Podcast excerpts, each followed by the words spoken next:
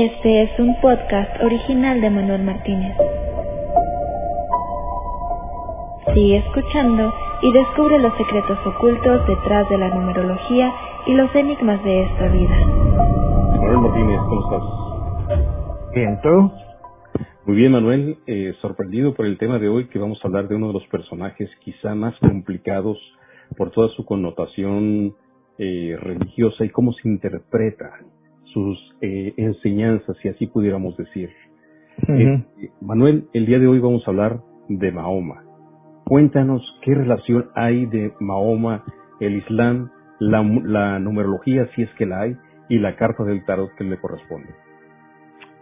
Bueno, pues voy a empezar este programa eh, con una frase de, del Corán, ¿no? Acuérdate que ahora hablaremos un poco del Corán. Dice, un Dios tu Dios es un Dios. Nadie es merecedor de devoción más que Él. Él es todo, misericordioso, todo compasivo. Él es Alá, el único Dios, Alá el eterno, el único del cual todos dependemos. Él es independiente de todo, no engendra ni fue engendrado. No existe nadie como Él. Como ves, es una definición de Dios mm, como yo no creo que la haya en ninguna otra religión. O sea, para ellos, para Mahoma, cuando empieza a recibir las revelaciones del arcángel Gabriel, cree que, o creo, bueno, por supuesto afirma, como dicen los musulmanes, declara que Alá es el único Dios y que no hay ningún otro Dios y además que no existe la posibilidad de que nadie que no crea en Alá se salve. Esa es una de las connotaciones que yo veo más rotundas, ¿no? Que nadie que no crea en Alá puede ser salvado. Entonces, bueno, ahí me recuerda un poco pues al principio del cristianismo que era lo mismo, el que no creía en Cristo no podía ser salvado. Entonces esto es una continuación, realmente el Islam no es más que una continuación de las religiones monoteístas, el judaísmo y el cristianismo. O sea, el Corán, Mahoma, pues utiliza grandes eh, partes de la Biblia cristiana o judeocristiana, como nosotros la entendemos. Ahí mencionas la parte este de las dos eh, religiones que le anteceden. En este caso, eh, tendríamos que hablar de Ismael, el primer personaje que es quizá el fundamento de la parte islámica. Podríamos ir, estaríamos refiriéndonos a Abraham, Abraham, que es el gran profeta del Islam y el gran el profeta o el gran padre del judaísmo también. Abraham, acuérdate, tuvo dos hijos, Isaac e Ismael. Cuando tú vas a la Biblia judeo-cristiana, tú ves el famoso que hemos hablado aquí, el encabezado 47 del Génesis, versículo 11, en el cual es el sacrificio de Abraham, que está sacrificando a su hijo Isaac, a Dios. Y es cuando luego, pues, eh, Dios le dice, no, no sacrifiques a tu hijo, y sacrifica en su lugar a un cordero.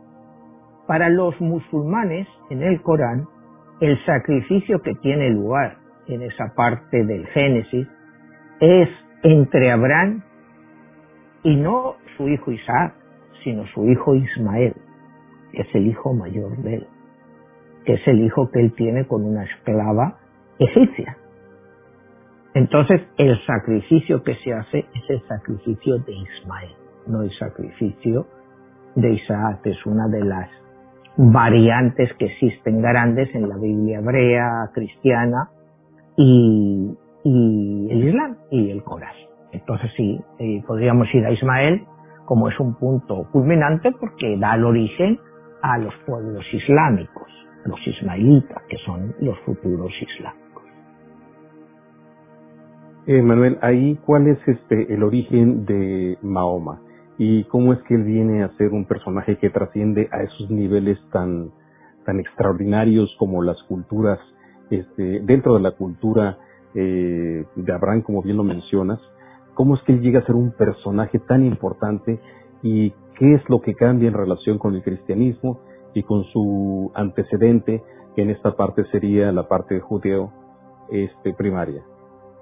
Bueno, pues vamos a empezar un poco, si quieres, con la vida de Mahoma. Empecemos por su nacimiento, ¿no? Hay versiones contradictorias sobre su fecha de nacimiento.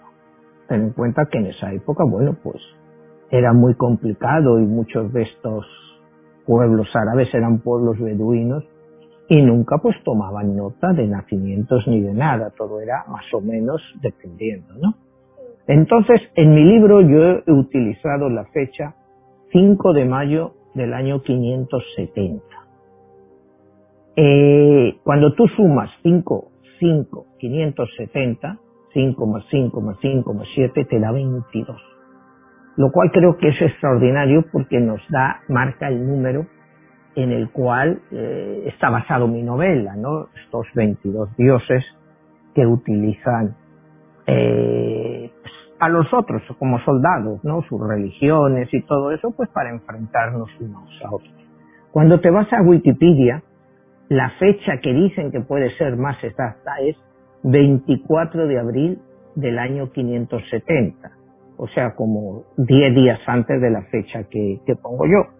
Y lo curioso que es que cuando sumas 24, 4, 570, 2 más 4, 6, más 4, 10, más 5, más 7, nos da también 22. Fíjate qué curioso. Las dos fechas más o menos. Y, te digo suponiendo que estas fechas pues tengan eh, validez rigurosa, ¿no? Porque es muy difícil, pero nos da en las dos, en los dos casos nos da el número 22. Eh, la infancia de Mahoma pues empieza eh, de un modo complicado, ¿no? Porque su padre, Abdullah, había muerto seis meses antes de que él naciera. Entonces, pues ya Mahoma desgraciadamente nace huérfano, ¿no? Entonces se encarga de él su madre Amina. A los seis años, pues también su madre muere entonces se queda huérfano total. Y entonces es cuando eh, se queda a su cuidado, o lo recoge a su cuidado, es su tío Abu Talib. Abu Talib va a ser una persona que va a representar algo muy importante en la vida de Mahoma, porque es realmente como si fuera su padre. Este Abu Talib era un comerciante, por lo cual ya desde una edad joven empieza a llevarle a Mahoma pues a visitar sitios eh, como Siria, Palestina, en fin, en cuestión de viajes comerciales, ya se lo lleva con él. ¿Qué hace todo esto? Bueno, pues como Mahoma ya desde pequeño está embarcado en comercio, todo este tipo de cosas, pues él no aprende ni a leer ni a escribir. Mahoma es totalmente analfabeto. Y es una de las cosas que en el Islam tienen un gran honor. Como un hombre que es totalmente analfabeto ha sido escogido por Alá para darnos el Corán. Un hombre totalmente analfabeto. Entonces esto es un dato muy importante cuando analicemos la vida del profeta porque se le considera pues una persona de unas grandes cualidades, ¿no? A él desde ya muy joven le ponen el apodo de Al-Amin. Al-Amin quiere decir la persona justa, la persona en la que uno puede confiar, es una persona cuando ellos tenían una disputa, y te hablo de esto ya desde joven, con 24 o 25 años, mucho antes de que él empezara a tener las revelaciones. Entonces, otro punto importante en su vida es cuando él tiene 25 años. Estamos hablando del año 695. En este año, Mahoma consigue un trabajo como eh, líder de las caravanas, líder de caravanas, o sea, él era, guiaba caravanas para el comercio por el desierto, por diferentes puntos de todo el Medio Oriente. En ese momento, eh, la dueña de esta gran empresa, porque era una gran empresa de la época, eh, se llamaba Cadilla. Cadilla era la hija del que había fundado la caravana, pero al morir él, la hija había heredado pues eh, todo el negocio de caravanas. Entonces ella queda prendada de, Mahoma. Eh, ella era 15 años mayor que él, te digo, en esa época, en el 695, el profeta tenía 25 años y Cadilla eh, tenía ya 40 años. Pero, según dice la tradición, eso no impidió que Cadilla se enamorara totalmente de él y el profeta de ella. Eh, tuvieron seis hijos, eh, cinco de ellos murieron y solo le sobrevivió Fátima, que luego jugaría como veremos más adelante a la muerte del profeta, un papel importante. Pero ahora vamos a centrarnos en esta época. No se casan, tienen seis hijos y Mahoma, como te digo, es Alamín, el hombre justo al que todos... Y a él, en el año 605, ocurre un hecho que puede parecer insignificante, pero que a él le dio una gran fama, y es eh, en la gran cava donde estaba la piedra sagrada musulmana, eh, que era una forma más de adoración, porque los, eh, los grupos de esa época, de la Arabia de la época, pues todos eran politeístas. Había multitud de dioses para todos ellos. Entonces, pues la cava, la, piedra negra, pues se consideraba pues que era pues uno de los grandes dioses, para ellos no dioses, sino símbolos de los dioses. Entonces hubo unas reparaciones y entonces la piedra negra tuvo que ser movida. ¿Qué pasa entonces? Que bueno, los grandes clanes de la Meca, porque estaba dividida por clanes, el clan más importante que había en la Meca en esa época era la tribu de los Quraysh, la más fuerte. ¿no? Entonces empiezan a disputarse entre estos grupos quién va a ser el que tenga el honor de volver a poner la piedra negra en su lugar original después de estas reparaciones. Entonces la gente decide que, bueno, que van a pedir ayuda y van a hacer un ejemplo. La primera persona que pase por allí que sea la que decida cuál de estas tribus o clanes va a ser el encargado de hacerlo. Entonces, pues, por la bendición de Alá, el que pasó por allá era el profeta. Entonces le preguntaron, ¿cómo movemos la, piedra? ¿Qué tribu o qué clan va a ser el encargado de hacerla? Y él los veía, todos empezaban a gritar, quiero ser yo, yo, yo. Entonces el profeta dice, no, no, vamos, vamos a hacer una cosa. Dice, pongan la piedra sobre una manta. Pusieron la piedra negra sobre una manta y él les indicó a los diferentes clanes. Cada uno que agarre la manta por una parte. Y entre todos la ponen en el lugar que debe de estar. Entonces siguieron sus instrucciones y la piedra final, el, el empuje final, pues lo hace el mismo Mahoma. Entonces, pues se quedaron prendados de la sabiduría de este hombre.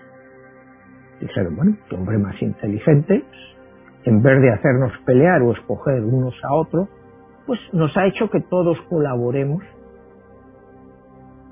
en algo. Y ese es uno de los grandes puntos que siempre va a tener el profeta, es la colaboración. Que haya colaboración entre todas las tribus y clanes, porque eventualmente pues todos son hermanos, entonces no deben de disputar entre ellos. Llegamos al año 610. El profeta pues estaba pasando ya, ya tiene 40 años, lleva 15 años casado con Carilla y él estaba dejando un poco de lado el negocio de, eh, de las caravanas y se estaba dedicando una parte del año, en el noveno mes, que va a ser luego el famoso Ramadán, él se retiraba para meditar. Entonces, en este noveno mes, cuando él está meditando en el monte Gira, pues se le aparece el arcángel Gabriel. Él al principio cree que es una alucinación. Él no sabe lo que está pasando. Dice, bueno, ¿y esto qué es? Oigo voces, ¿esto qué es? igual. y, entonces él queda confundido por las cosas que le dice. Él vuelve y lo primero que hace, habla con Carilla, la esposa, y ella le dice, él le dice a ella, o soy un enviado de Dios, o me, puedo ser un profeta, o me estoy volviendo loco. Y Carilla le dice, no, tú, Mahoma, eres el profeta de Alá y tienes que seguir tu camino.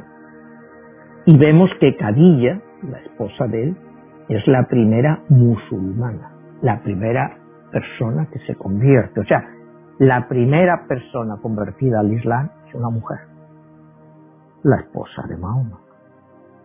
Pasan tres años y Mahoma pues no oye nada del arcángel Gabriel en ese tiempo, ¿no? Piensa que bueno, pues todo ha sido y otra vez vuelven las apariciones, empieza a dictarle el Corán, se lo va dictando, entre otras cosas le dice, tres cosas hay destructivas en la vida, la ira, la codicia y la excesiva estima de uno mismo. Eso fíjate en el mundo actual, cuando todos vivimos con unos egos que, que no nos los podemos ni alcanzar, la frase esa, tres cosas hay destructivas, la ira, que yo creo que todos estamos de acuerdo en eso, la codicia y el excesivo estima, la excesiva estima que tenemos de nosotros mismos. Ya te, ahí te voy diciendo ya cómo empiezan a ir las cosas. Entonces, eh, es un hombre, siempre había sido humilde, o sea, sin grandes, sin grandes ideas, ni de notoriedad, ni de riqueza, y se hace todavía una persona mucho más humilde. Y te viene con una frase, este mundo es una prisión para los fieles, pero un paraíso para los incrédulos. ¿Qué te quiere decir con esto? Que todas las personas que crean y que eventualmente sigan lo que le está diciendo Alá, pues realmente no lo van a tener tan fácil porque van a tener que seguir una serie de obligaciones como los que no creen, porque los que no creen pueden hacer lo que les dé la gana y piensan que les va a salir todo bien. Seguimos. El profeta, bueno, pues estamos hablando del año 613 ya, eh, cada día pues va predicando, eh, se ríen de él al principio, es objeto de burlas, le tiran cosas a su paso, en fin, eh, no es fácil para él cuando empieza a predicar todas estas cosas. Y hay un pequeño grupo de fieles, como su tío Abu Talib, su esposa Pero no hay grandes conversiones de musulmanes. O sea, los árabes de la zona pues no lo siguen, digamos, inmediatamente, ¿no? Llega el año 619 y, bueno, surge la tragedia en la vida de Mahoma porque Carilla muere y su tío Abu Talib muere también en el mismo año. Es decir, en la época en que más los necesitaba, porque en esa época ya varios clanes de la Meca estaban contra él, querían matarlo, porque ya había empezado a haber más conversiones y más gente, pues que le estaba siguiendo, ¿no?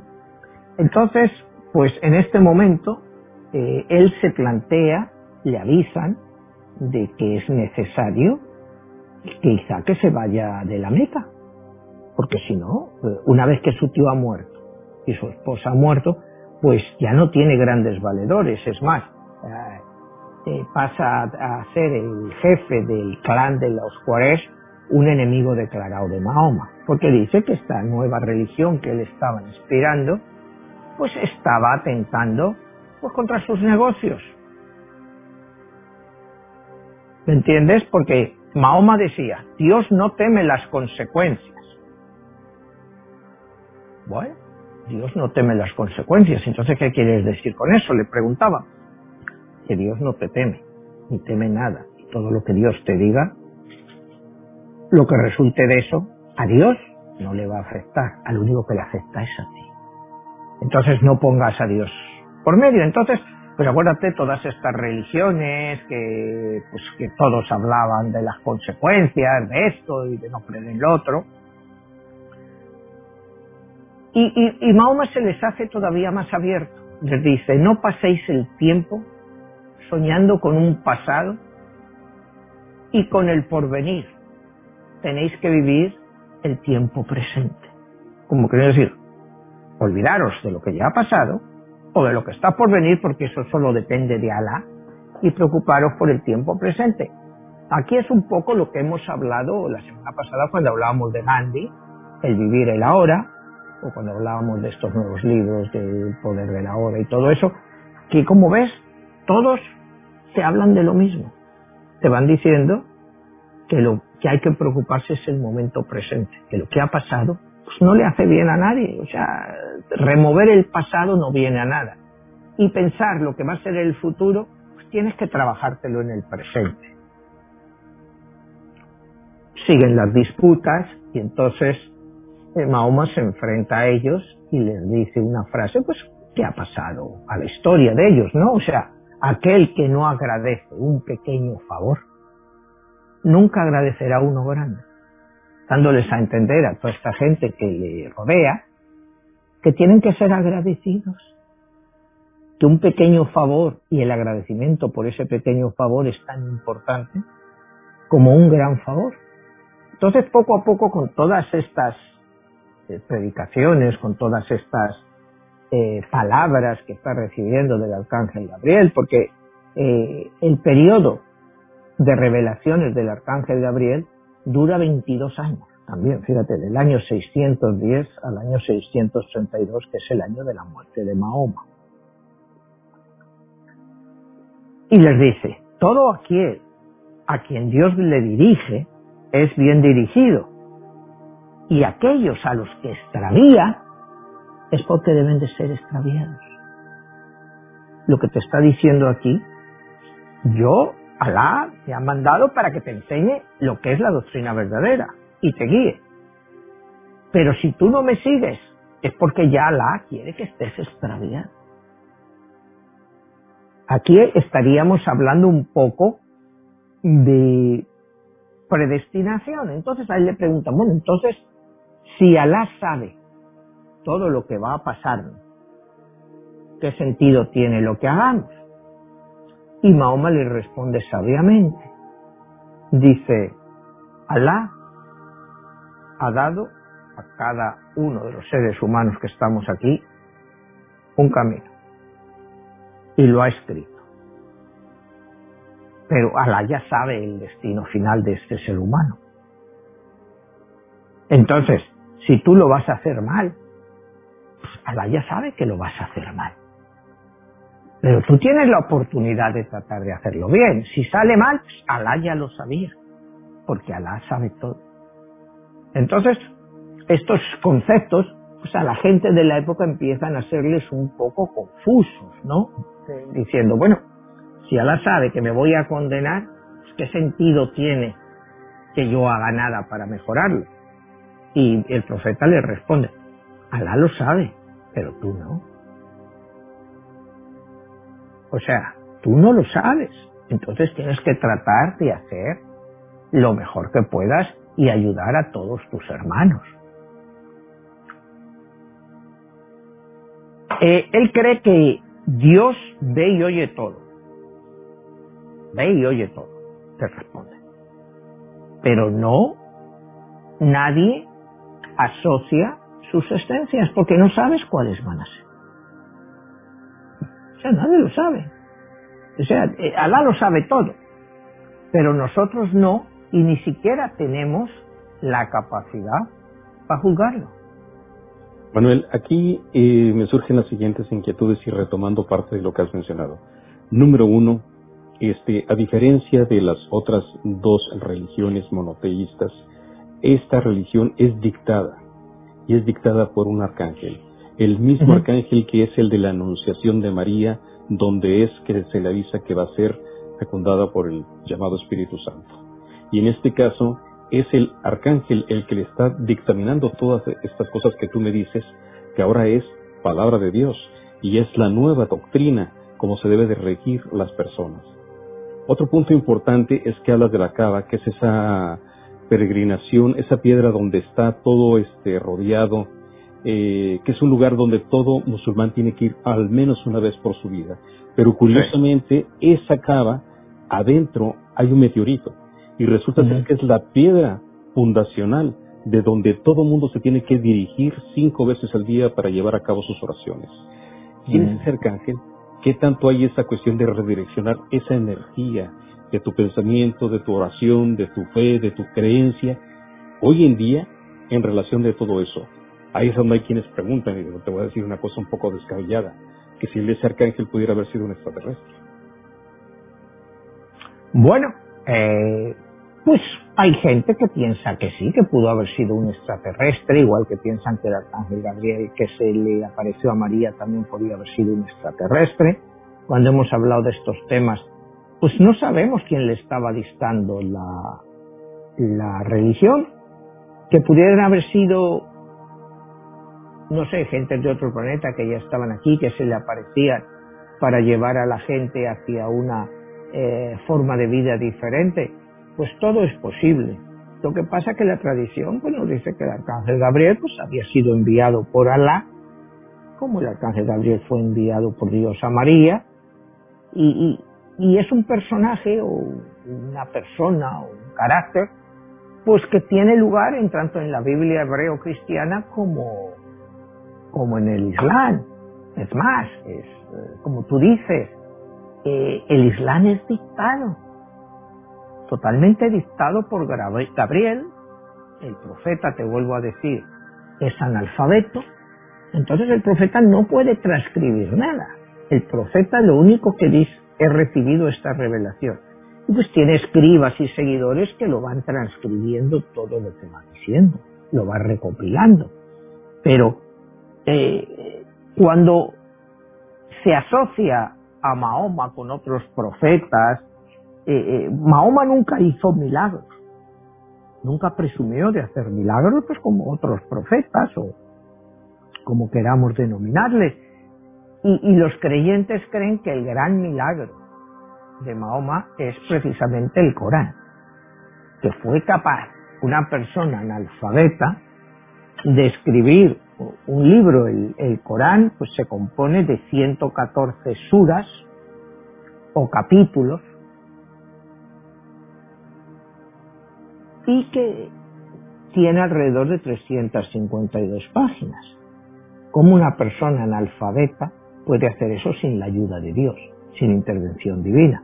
Y ese es uno de los pilares en, los cuales pues, eh, se basan los musulmanes sea, eh, cuando tú vas a, pues, a los hebreos, a los judíos, a los cristianos, no estás hablando de que sean gente analfabeta, los que lo hacen, ¿no? Porque Cristo, pues de analfabeto, pues si era rabino, no lo era, aunque también la religión cristiana, como hemos dicho otras veces, pues no la hace Cristo, la hace San Pablo que también es un hombre culto, ¿no? Cristo realmente, pudiéramos decir, la simbología o como ellos comparan es que, bueno, pues eh, Pablo acumula todas las enseñanzas de Cristo y las transcribe.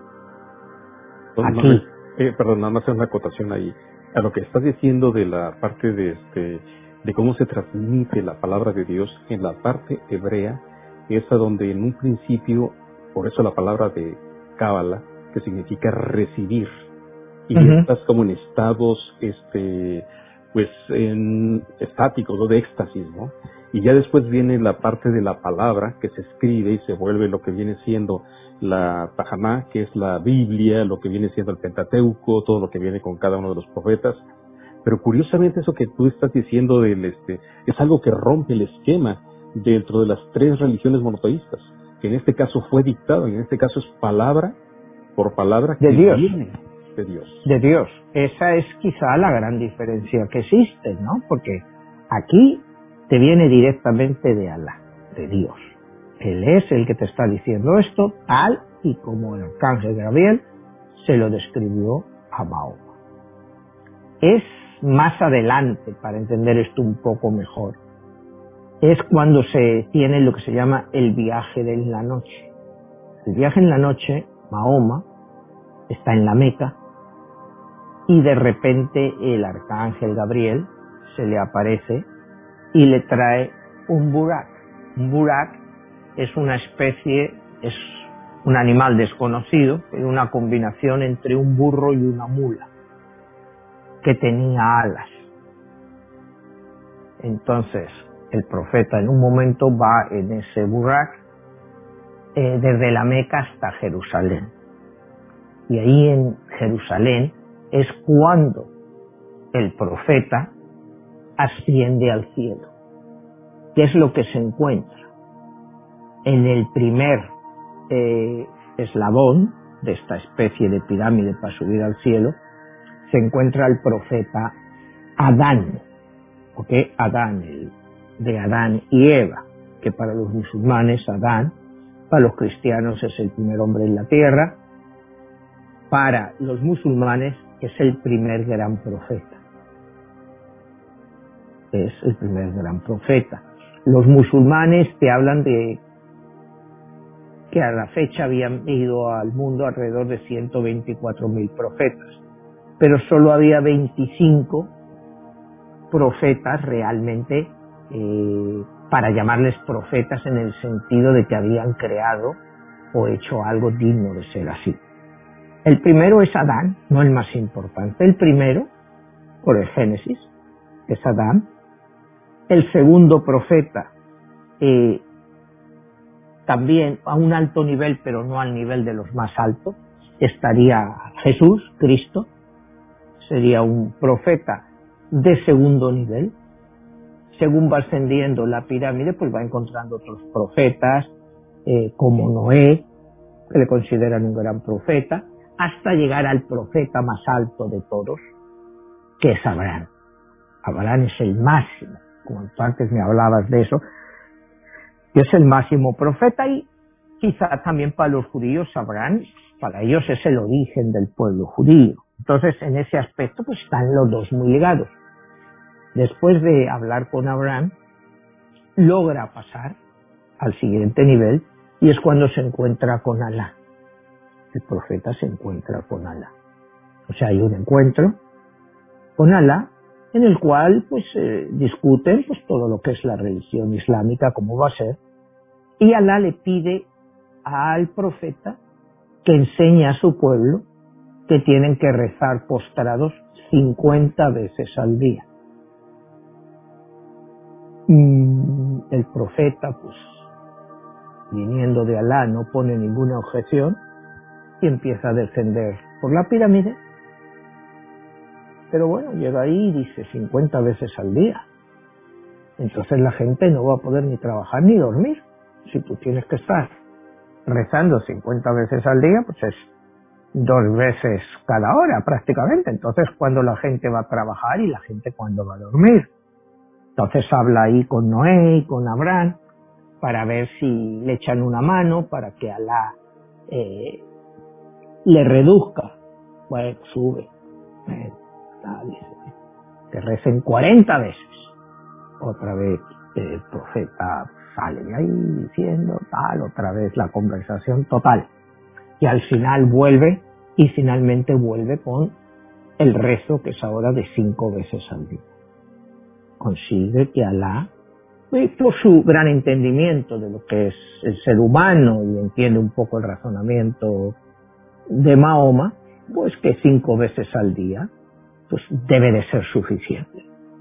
Entonces, pues de ahí ya Mahoma pues sale relativamente contento, toma otra vez su burrak y se vuelve otra vez volando a, a la Meca.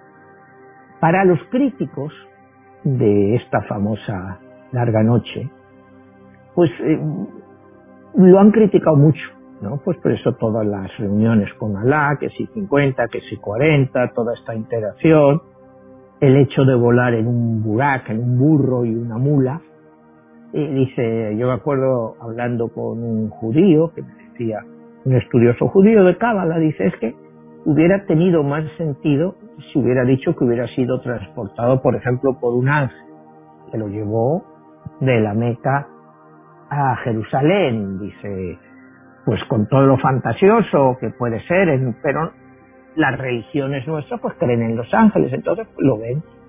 Pero el hecho de que fuera en un burro mula y todo eso, con alas, eh, sirve para hacer críticas, sobre todo para la gente que no entiende el Islam. Pero para ellos es un hecho verídico y, real. Entonces, pues es cuando hablamos de religión y todo eso, pues para los cristianos hay cosas que son reales que pueden parecer pues ilusorias o ridículas para los musulmanes o para los judíos o viceversa. Los judíos tienen unas creencias pues que a la gente de otras religiones pues les puede parecer mucho más difícil de entender. Pero al fin y al cabo acuérdate que las religiones se basan en mitos. Entonces, bueno, pues el hecho de que el profeta pueda volar en un burro de la Meca a Jerusalén, pues para ellos es tan incomprensible como Jesús que ascienda a los cielos. O sea, hay que, hay que poner las cosas siempre dentro de un contexto, que es más difícil de creer, una cosa o la otra.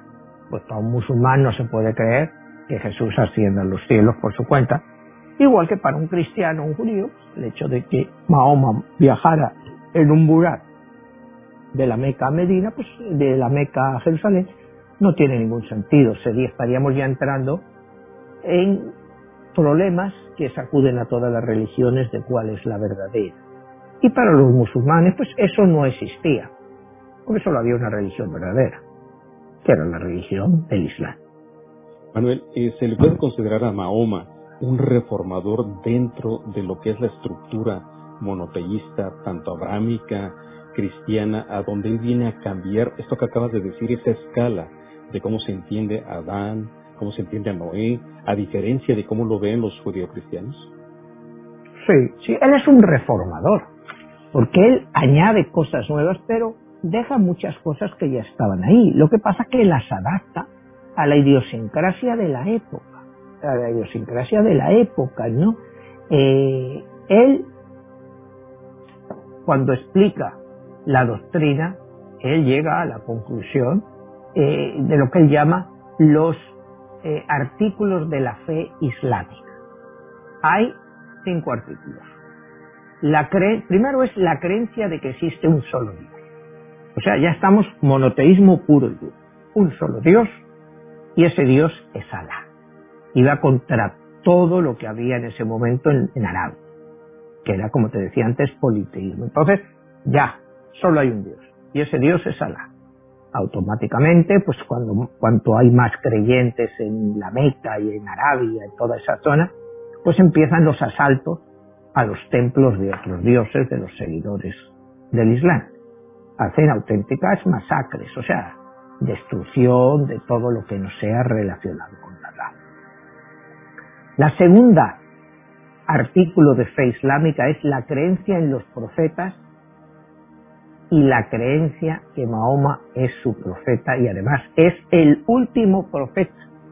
Cuidado, después de Mahoma ya no pueden venir más profetas, porque Mahoma es el profeta más perfecto y es el que va a cerrar el ciclo de los profetas. Eh, esto nos puede parecer un poco excesivo, pero realmente si miras la historia después de Mahoma, en el cristianismo no han vuelto tampoco más profetas, en el judaísmo tampoco, y en el islam tampoco. O sea que eso puede haber sido una profecía, pero hecha realidad, porque ya no ha habido más profetas. O sea, más profetas que nosotros conozcamos, igual ha habido algún profeta por ahí que se llamaba profeta, pero que no ha pasado a la historia, a la historia eh, en la cual nosotros creemos o que hemos estudiado. La tercera artículo de la fe islámica es la creencia de que cada ser humano comparecerá ante Dios en el juicio final. Todos los seres humanos comparecerán ante Dios en el juicio final. Claro, ahí hay gente que ha dicho, bueno, pues que el Islam puede abrirse un poco a la reencarnación. Y, y el profeta lo deja claro, no, no hay posible reencarnación. Porque si tú tienes que ser presentado ante Dios, comparecer ante Dios, eh, ¿por qué vida vas a comparecer? Por la última, por la que tuviste hace 100 años, hace mil años, no, solo puedes tener una vida y ser responsable por esa vida. Porque acuérdate que en el juicio final o vas al paraíso o vas al infierno. Aquí no hay término medio, ¿no? Los cristianos se inventaron en el siglo XIII, se inventaron el purgatorio, pero esto era más estilo duro cristiano, ¿no? O cielo o infierno, aquí no hay término medio, ¿no? Acuérdate que los cristianos se, inventan el término purgatorio para recolectar dinero, ¿no? Para que la gente, pues a través de la caridad y donando dinero a la iglesia, consigan reducir el tiempo de espera en el purgatorio. Es una forma, es por lo que se hace, ¿no? O sea, en un sitio gris, ni blanco ni negro, ahí está. Y bueno, hasta tu familia puede contribuir con dinero para eso y es la tradición que ha quedado de las misas por los difuntos. En la tradición católica, porque la gente paga sus misas de difuntos para ayudarles a ellos. Y es una tradición que viene de esta época de cuando se vendían las bulas, como te digo, que es la primera causa por la cual empieza la reforma protestante, por eso de comprar con tu dinero eh, tu entrada en el cielo, el profeta, el Islam dice no. Todos van a ir delante de Alá y Alá va a decir cielo, o sea, paraíso, o te van a dar candela abajo. O sea, eh, está muy claro, o sea, no existe término medio. La creencia en los ángeles es otro de los pilares de estos artículos islámicos, la creencia en los ángeles. De esa forma él también reforzaba pues, la presencia de Gabriel cuando le dicta el, el Corán. Sí, y ahí está donde mantiene todavía el hilo con las otras dos partes del monoteísmo.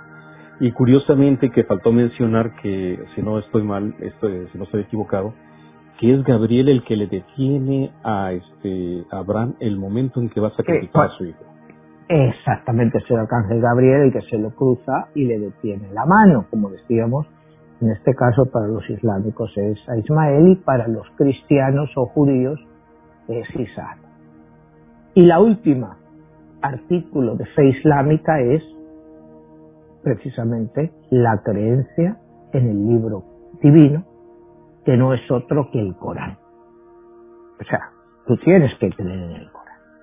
El Corán es un libro revelado por Dios. Entonces es la palabra de Dios. Entonces eh, lo tienes que creer. No, no es cuestión de que, bueno, puedo creer esto, no, no. Crees en todo lo que está dicho en esos 114 capítulos o suras eh, que existen en el Corán. Continuamos con, estamos ya en el año 622 y viene lo que se llama la égira. La égira es el periodo culminante del islamismo porque es el inicio de la era musulmana y el inicio del calendario musulmán. El calendario musulmán empieza en el año 622 después de Cristo con la égira. La égira es como te comentaba antes, Mahoma se había labrado muchos enemigos en la Meca, le avisan que le van a asesinar, entonces él, con muchos miles de sus seguidores, decide marchar de la Meca a Medina para encontrar un nuevo sitio de refugio y desde ahí impartir eh, sus enseñanzas. Eh, logran llegar a Medina y lo primero que hace el profeta es escribir, hay un documento que por supuesto él no lo escribe, ¿no? Porque era analfabeto, pero que dicta, que se llama la Constitución de Medina. es una primera vez que, que escuchamos hablar de algo así como una constitución o derechos básicos. Pero cuando aquí se habla, pues los europeos, cuando hablan que si la Carta Magna, que si las leyes forales en España se dice de León, que eran las más antiguas, bueno, 800 años antes ya el profeta había dado una constitución en medida en la cual pues se respetaban derechos de los ciudadanos, se respetaban ciertas cosas, se permitía a las mujeres heredar, cuidado que eso es algo único, que eso es algo que no pasa como hasta mil, mil cien años después en Europa, que las mujeres pudieran heredar. Y él ya permite a las mujeres heredar y que ellas tengan negocios. Bueno, ya lo hemos visto como su esposa Tarillo pues tenía el negocio de caravana. Entonces, eran cosas muy avanzadas para la época. El problema que yo veo en esto del Islam es que era así, muy avanzado para la época, pero por la propia tradición se han quedado estancados en esa época. Entonces, no han evolucionado desde el punto de vista occidental. Cuidado, y todo esto tenemos que mirarlo siempre con lupa, desde nuestro punto de vista, al mismo nivel que han evolucionado las sociedades occidentales. Eso es algo en que ellos pues no están de acuerdo. Porque cuando recuerdas cuando hablábamos de Bin Laden, que decían que, pues, que los tiempos perfectos del Islam eran los tiempos del profeta, que ahí había igualdad absoluta y todo el mundo entendía su papel. Y en cierto modo, pues es cierto, porque si en el año 622 ya habías dado este nivel de, de avance, sobre todo, te digo, para las mujeres, que ahora mismo, pues cuando nosotros miramos el mundo occidental y lo comparamos con el islámico, pues creemos que las mujeres están totalmente oprimidas. Y lo están para nuestros estándares, pero no para los estándares que se dictaron en la época del profeta. Te digo, ha sido una cuestión de evolución. Manuel, y hablando ya de la parte que es la numerología, entra la parte del tarot. ¿Qué carta le corresponde a Mahoma? Bueno, eh, Mahoma juega la carta del juicio, ¿sabes? La carta del juicio, y, les expresa muy bien para él, ¿no?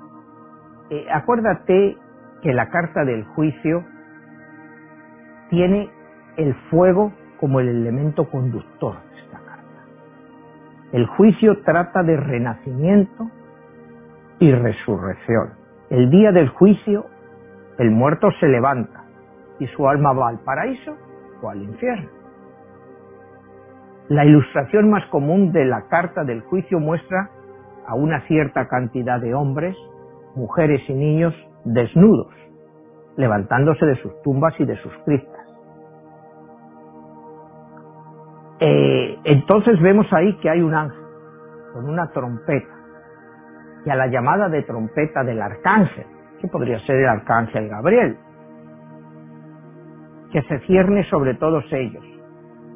Ellos lo van siguiendo, no saben dónde van, pues todos se imaginan que van a ese juicio final.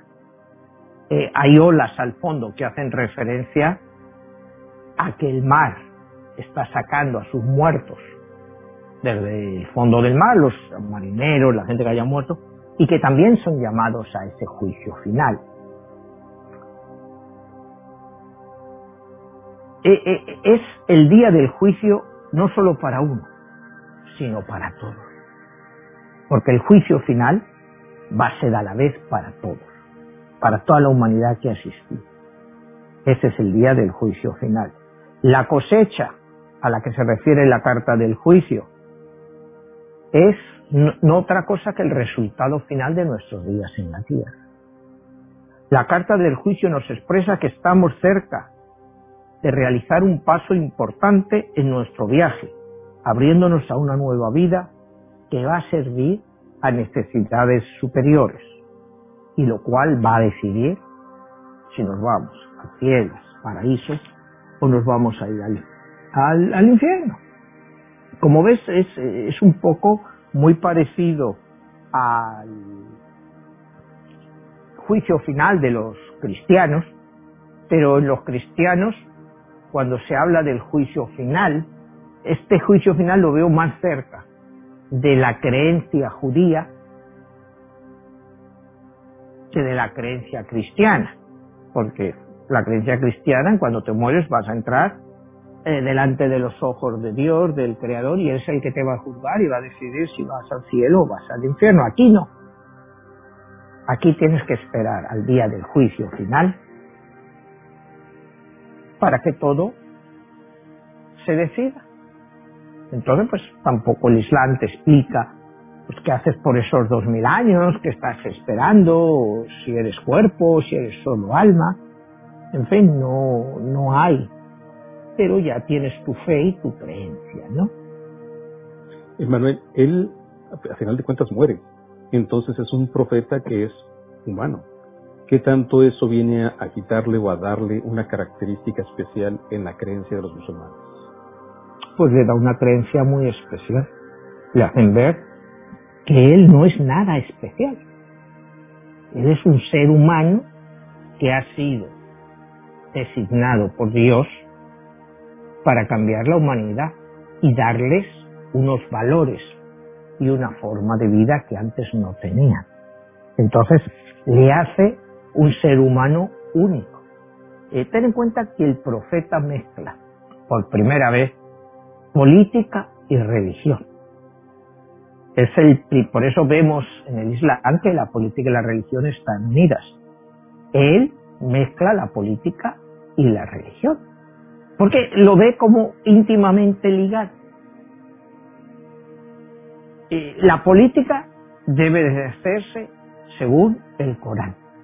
Y tú con esa política no puedes romper lo que se ha dicho en el Corán. Entonces, o siguen las enseñanzas del Corán también para la política, o ese gobernante no sirve. Ese gobernante no sirve. Antes de, de, morir eh, el profeta, pues nos deja lo que llamamos eh, los cinco eh, pilares del Islam, que son las obligaciones de todo buen musulmán durante su vida, ¿no? Eh, el primero de estos pasos es testimonio de fe. Testimonio de fe. De Alá es Dios y Mahoma su profeta. Ese es el testimonio de fe de todos los musulmanes que deben de creer. Alá es el único Dios y Mahoma su profeta. Eso es fundamental. Testimonio de fe. Después tenemos oración formal, que es cinco veces al día mirando a la Meca. Tienes que orar cinco veces al día. Caridad. Para el Islam la caridad es muy importante.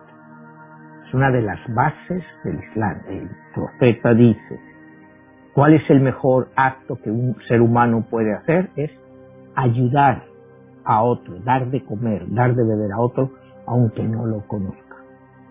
La caridad es fundamental en estos cinco pilares del Islam.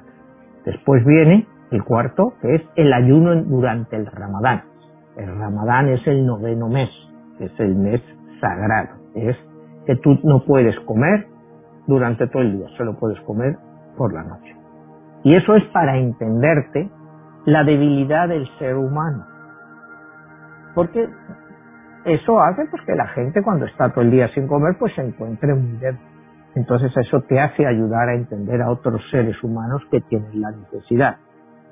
Y por último, el quinto pilar es la peregrinación al menos una vez en la vida a la meta. Es todo. El profeta pues eh, de Medina pues eh, el año 623-24 los ejércitos de la Meca tratan de conquistar Medina no lo consiguen a pesar de ser mucho mayor en número, no lo consiguen y llegamos a lo que fue la famosa batalla de los agujeros que se llama, que es cuando los mecanos, la gente de la Meca que quieren acabar con Mahoma, eh, pues rodean Medina, entonces el profeta manda que se hagan hoyos, grandes hoyos, grandes excavaciones, para engañar a los mecanos y cuando ellos vienen, pues no ven los hoyos porque están cubiertos por tierra y se hunden ahí. Esa es quizá la última gran batalla el profeta había sido herido en un par de batallas antes y sobrevivió gracias a la intercesión de Alá. Y de ahí ya se dirigen a la batalla final que va a ser la reconquista de la Meca. Llegan a la Meca, al principio hay una gran resistencia, pero las tropas del profeta son capaces de entrar en la Meca y ganar la batalla a sus enemigos. Y aquí viene otro punto importante dentro del Islam. En esa época, pues a todos los prisioneros se los mataba. A todos los que había se los mataba. El profeta dice que no, que hay que perdonarlos. Que si se convierten al Islam, automáticamente están perdonados y pueden ser parte de la comunidad islámica. La gente de la Meca, cuando ve esta gran dadivosidad que no estaban acostumbrados, empiezan a entender más el sentido de toda la religión islámica. Entonces ya ahí hay una gran parte de la población que ya eh, no ha sido sometida, sino realmente convencida en unirse al Islam. Manuel, ahí hay un punto ya perfilándonos al final del programa, donde tú mencionas el número 22. Y ese es el título de tu libro 22, La Guerra de los Dioses. Y ahí hay una confrontación de 11 contra 11. Y pareciera que el Islam y sus otros antecesores, las otras religiones monoteístas, siempre han estado en confrontación. ¿Qué hay detrás de esa numerología y qué relación hay? Y sería la pregunta de cuál es la carta que juega Mahoma, de la luz o de la oscuridad. Bueno, Mahoma obviamente juega una carta de luz, porque traerte una religión como el Islam, el Islam es una religión de luz, porque el cristianismo es una religión de luz. E, el problema no es la religión o la persona, sino los seguidores. O sea, el cristianismo, pues las palabras de Cristo, la doctrina de Cristo, pues es muy bonita. Pero ¿cuántos cristianos hoy en el mundo siguen las palabras de Cristo? O sea, poquísimos. Pues con el Islam, pues es lo mismo, ¿no? El, Islam es una gran religión, pero que la gente del Islam, pues en muchas formas, pues no la sigue. Y ya no te hablo de los preceptos, sino en lo que es la base de lo que decíamos de caridad y humildad que predica el Islam. No lo hacen, pero eso es una característica común de todas las religiones, que pasan de ser teóricamente divinas a convertirse en humanas. Entonces, pues están sujetas a todas las deficiencias, pues que en este caso no voy a decir sapiens, ¿no? Porque si eres creyente de estas religiones, pues eres un ser humano, porque eres creacionista, crees que ha sido creado por Dios, o por Alá, o Jehová, por, no sé, o por los mil dioses hindús, o sea, eh, eso es una característica, ¿no? Que sea cierta o no, bueno, pero el hecho de creer que has sido creado, pues ya te convierte en ser humano, técnicamente, ¿no? Si no, pues seguiríamos llamándonos sapiens, ¿no? Que yo creo que, como te he dicho muchas veces, pues la mayoría de la población, pues somos puros sapiens, ¿no? O sea, evolucionado de una forma, pero el creacionismo, pues como hemos hablado otras veces, si, si realmente, porque el Islam te dice que todos los seres humanos son iguales, que no hay diferencia entre un blanco y un negro, que no hay diferencia entre un hombre y una mujer, que no hay diferencia, que todos somos hijos de Alá. Y que lo único que nos diferenciamos para ser mejores de otros es en nuestros actos de caridad y benevolencia. Cosa más bonita que esa, pocas veces se pueden decir, ¿no? Pero luego a la hora de la verdad, pues, o sea, eso cambia mucho, ¿no? Cuánta benevolencia tenemos los cristianos o los islámicos, ya. Nadie tiene caridad ni tiene eh, amabilidad hacia los otros, ¿sí? Si tú eres cristiano, por ejemplo, aquí tratas a los cristianos, o sea, tú los tratas como gente, gentuza. Tú no tratas a la gente por ser de una religión u otra, en la vida actual, en nuestra forma de vida. O sea, eh, tú dime quién tiene caridad con los cristianos. Eh, o sea, cuando hubo el terremoto aquel en Haití, ¿te acuerdas que llegaron aquí por miles y eso luego los devolvieron? Ahora ha habido intento de golpe de Estado, no sabemos en qué va a acabar.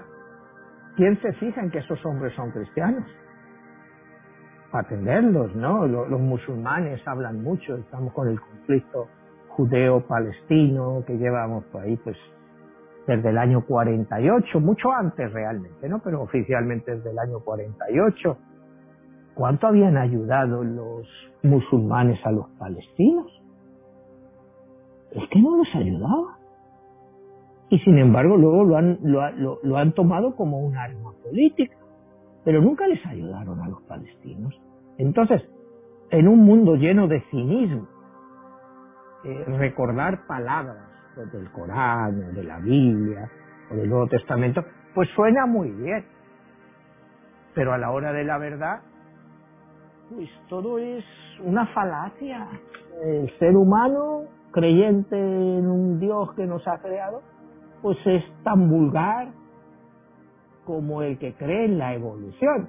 Y yo, como te he dicho en otras veces, ¿no? Una persona que cree en la evolución, tipo Hitler, pues se justifican más sus actos de masacre porque consideran que, ellos son superiores. Pero los creyentes, que todos somos iguales, eso no justifica la desigualdad y la brutalidad que existe en el mundo. Yo creo que es uno de los puntos que yo hago en mi libro más importantes, creo, es ese. Bueno, si todos somos creyentes y todos somos iguales técnicamente, Dios nos hizo a su imagen y semejanza, ¿por qué nos tratamos así? Entonces es que los dioses son unos bárbaros.